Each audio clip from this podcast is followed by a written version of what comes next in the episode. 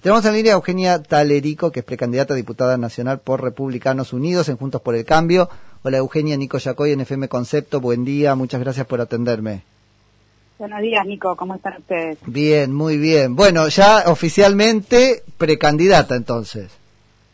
Así es, estamos de precandidata en la, en la lista que encabeza Ricardo López Murphy para disputar la interna en el ámbito de Capital Federal. Bueno, ¿con qué expectativas? Este, bueno, contanos, contanos un poco vos y cómo este, es que te decidís a, correr por un cargo electivo.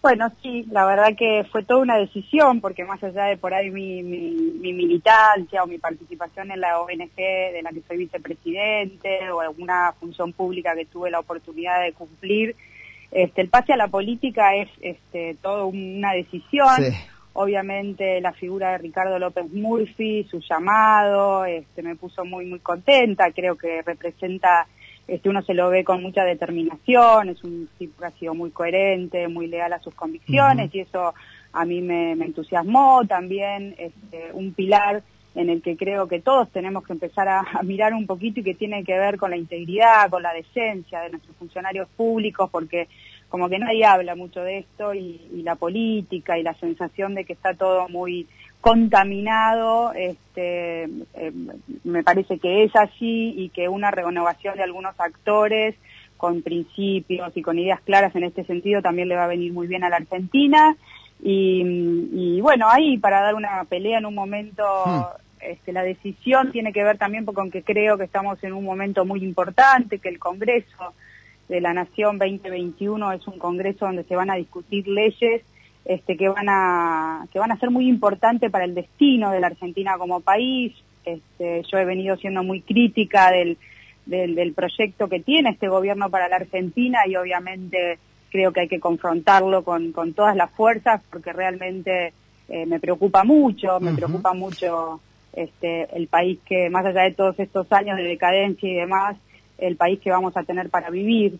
Eugenia, eh, este, y, contanos un poco sobre tu este paso por la eh, gestión pública o la administración pública, porque bueno, fue este, en el paraguas de un gobierno cuyos a cuyos representantes ahora vos de alguna manera este, confrontás en la interna. Sí, yo creo que es muy importante, eh, como vos decís, hay una confrontación, si se lee que es la línea del PRO dentro de Juntos por el Cambio, eh, creo que es muy importante la oferta electoral de un gran frente opositor, si, si obviamente no se divide el frente opositor y entienden la amenaza frente a la que nos, nos encontramos. Yo, eh, digamos, no lo entiendo así tanto como enfrentamiento, si hay diferencias y hay divergencias y y ahí vamos a estar dando la pelea. El paso por la función pública fue un aprendizaje enorme porque a veces es muy fácil del otro lado del mostrador este, decir que hay que hacer tal cosa y tal otra y tal otra. Realmente los desafíos en un país como la Argentina eh, son muy grandes. Es muy fácil ser crítico si uno no tuvo que transitar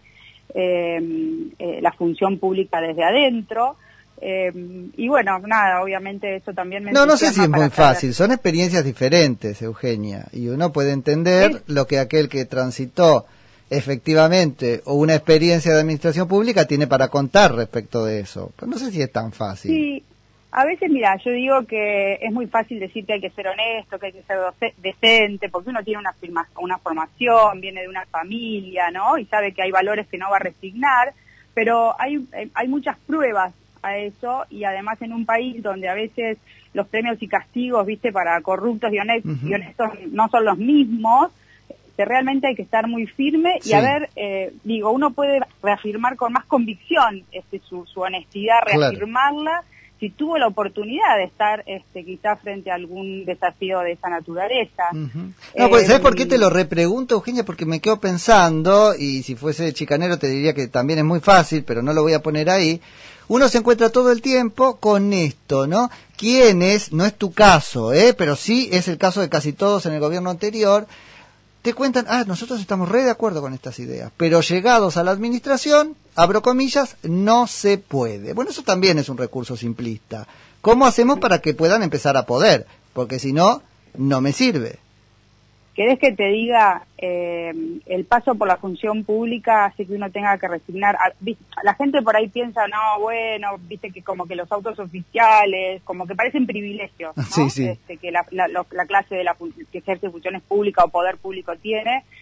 Eh, el sacrificio es muy grande cuando uno se lo toma en serio, porque eh, volver a los organismos de la Argentina al rol que tienen que cumplir, de acuerdo a la ley, que no, haya, que no haya militantes en las estructuras, que la gente esté yendo a trabajar, que se capaciten, que cada uno de esos lugares cumpla con lo que la ley dice que tiene que cumplir, es andar a los codazos. ¿Y sí? Este, es andar a los codazos y parece que hay que dedicarle muchísimas horas. ¿Y sí?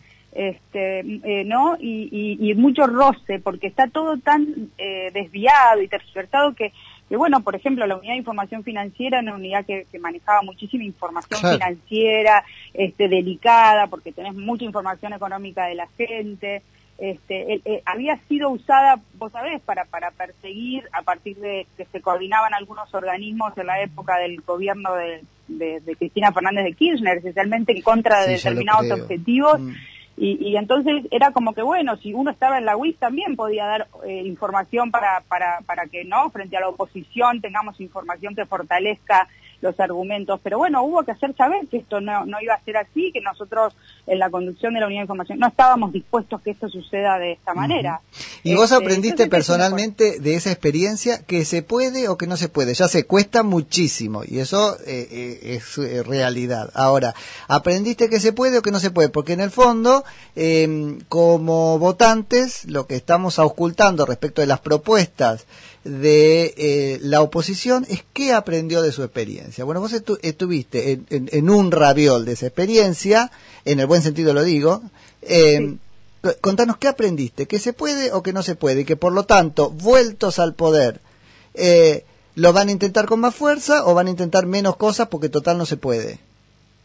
No, yo estoy absolutamente convencida de que se puede eh, pero como te digo, necesita mucha determinación, mucho esfuerzo, sentarte frente a una persona con la que estás gestionando y estás gestionando en el mismo sentido, a decirle, no, esto, esto no es así y no estoy dispuesta a hacerlo de esa manera. Eh, el equipo, ¿sabes qué? Fue muy importante porque ese ejemplo cuando se ven las cabezas de la organización, empieza a bajar a la cultura del organismo donde te toca estar. Si, se, si se dan cuenta que vos estás este, para la joda, en el sentido de que o no te dedicas el tiempo suficiente, o tu norma de integridad y decencia no son lo que vos decís, porque viste hay mucho eh, que te dice y después lo que hacen son, es otra cosa. Cuando esa coherencia empieza en las altas autoridades y empieza a bajar, mira, realmente eh, la camiseta, como yo digo, de, tus funcionarios y del organismo empieza a estar puesta, todos empiezan a entender, a, trabajar hasta más relajados, más felices, porque confían en que le estás haciendo las cosas de la mejor manera.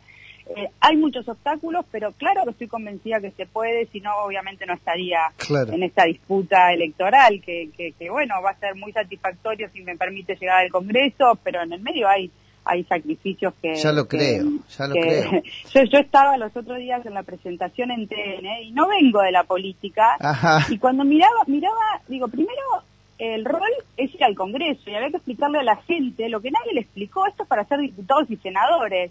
Y sin embargo los candidatos eran como daban recetas ¿no? Para manejar los destinos de un país. Ahora, qué riesgoso eso, Eugenia, porque yo lo tomo, pero si vos a, a Javier Milei le pasó lo mismo ayer también en TN. Y entonces le decía, ¿por qué me estás preguntando si yo no soy candidato a presidente? ¿No?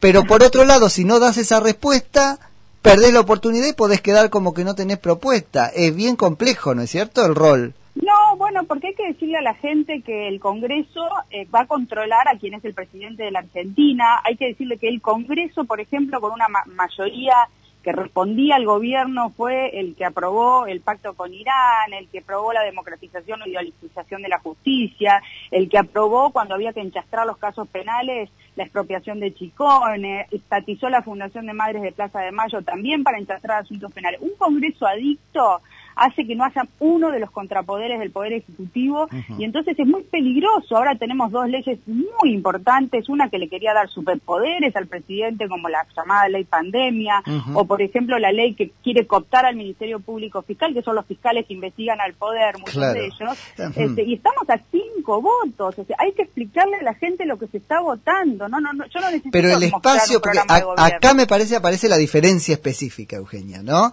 El espacio al cual vos le estás dando ahora una pelea desde adentro, al menos, no, no en la primera parte de la, de, la pandemia, hasta ser tarde, eh, tenía un encolumnamiento con el poder este ejecutivo que le permitió eh, en gran parte dar los pasos que dio. ¿Cuáles son las diferencias que usted propone respecto de eso? Porque eso sí tiene que ver con el rol del legislador. Mira, eh, yo creo que hay un seguidismo que no puede, ahí lo que vos decís, un seguidismo, una aceptación de decir, bueno, vamos a ver cómo van gobernando. Están subestimando lo que representa el plan del gobierno del kirchnerismo con las leyes en, el en un Congreso que de, hacer seguidismo van a reventar a la Argentina este, como república y como democracia sana, porque con las leyes se tergiversa la democracia. Las dictaduras del siglo XXI, como le llamamos, a Venezuela, a Bolivia, a Nicaragua, no fueron golpes de Estado o dictaduras al estilo de Cuba. Dentro de las reglas de la democracia, con un Congreso adicto, fue como se pervirtió al sistema democrático de esos países. Y eso es lo que por ahí los que tenemos más cultura, los que podemos estudiar, estamos viendo con muchísima claridad, por eso en el Congreso no se puede ser timorato acordando leyes a cambio de otras de otras cuestiones, porque esto es lo que pasa en el Congreso, ¿no? Este, avanzo un poquito acá porque me dieron otra cosa, nos van a llevar puesta a la República en serio porque el plan de gobierno está clarísimo. Bien, creo que tengo en línea a Natalia Motil, que es nuestra economista de cabecera. Nati, andás por ahí. Mm. el equipo de la Pepa. Ahí estás, Nati. Che, Nati, tengo a Eugenia Talerico, estoy charlando con ella, precandidata a diputada nacional por Republicanos Unidos y Juntos por el Cambio. Eh, no sé si tenés alguna pregunta para hacerle desde el punto de vista este, de, de, la economía y de lo que como eventualmente diputada nacional podría hacer en relación con eso, ¿no? Sí, perfecto. Estamos ante una de las peores, digamos, crisis económicas de nuestra historia. Eh, ¿Cuáles son las propuestas, en, específicamente en materia económica, para mejorarle eh, la calidad de vida a todos los argentinos? Porque creo que el partido se destaca, digamos, de otros partidos de justamente tener propuestas de, de, políticas públicas, porque muchos asumen sin, sin nada y después van, como vemos hasta ahora, armando parches y viendo por el momento. Y ya tienen, digamos, una serie de reformas que son muy interesantes para escuchar.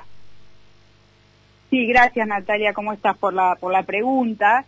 Eh, si me preguntás mi perfil, porque obviamente lo tenemos a Ricardo como economista, con lo cual y a Lázaro, y con lo cual sería medio irresponsable de mi parte hablar de este programa. Yo lo que sí creo, y de hecho en Será Justicia hicimos presentación a los organismos internacionales para que se cuiden las normas de integridad como pilares de la estabilidad económica si no empezamos, si solamente nos vamos a concentrar en cuestiones monetarias, cambiarias o fiscales para sostener la economía de la Argentina, hace 40 años que la Argentina está exactamente igual, entonces yo creo, para apoyar ese programa de gobierno, propuesta económica de gobierno, en eh, presentar o tener ideas que tengan que ver con la calidad democrática, para la integridad, como uno de los pilares fundamentales del desarrollo y de la estabilidad económica de nuestro país. Me encanta, muy, muy buena respuesta. Eugenia, te liberamos porque debes estar... Eh, no, decime. Perdón. No, eh, eh, yo hice un trabajo que se llamaba Desmantelamiento Institucional de la Argentina, con unos planes que tienen que ver con distintos estamentos que están tocando, obviamente, para la impunidad, pero que tiene un cálculo de algunos casos de corrupción que se encuentran investigados y los montos de los embargos representaban el 15% de la deuda con el Fondo Monetario Internacional. Yo no digo que la corrupción sea eh, la exclusividad como para decirte los desequilibrios macroeconómicos, pero sí te digo que el pilar de integridad y lo que representan estos montos en el impacto macroeconómico de los países es muy alto. Ahí sí nos volvemos un poco, che, le, podemos devolver con el discurso propio del kirchnerismo, ¿viste? Que te dicen lo que vos no tenés lo tiene otro. Bueno, lo que vos tenés como corrupto en algún lado no está. Después vemos qué número es, pero esa, esa conciencia hay que empezar a tenerla.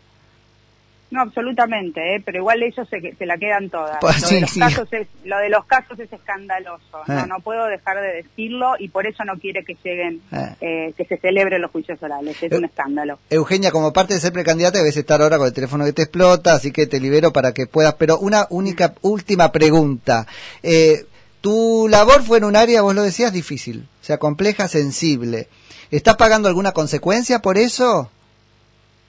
Bueno, por supuesto, Mm. eh, pero digamos, en principio hay solamente dos denuncias penales, pero pero tengo la conciencia absolutamente tranquila, vamos a dar pelea y si te digo eh, la sustancia de estos casos penales, entenderás por qué no tengo ninguna preocupación. Sí, sí, sí, pero bueno, te, te hacen ahí caminar tribunales, como se dice.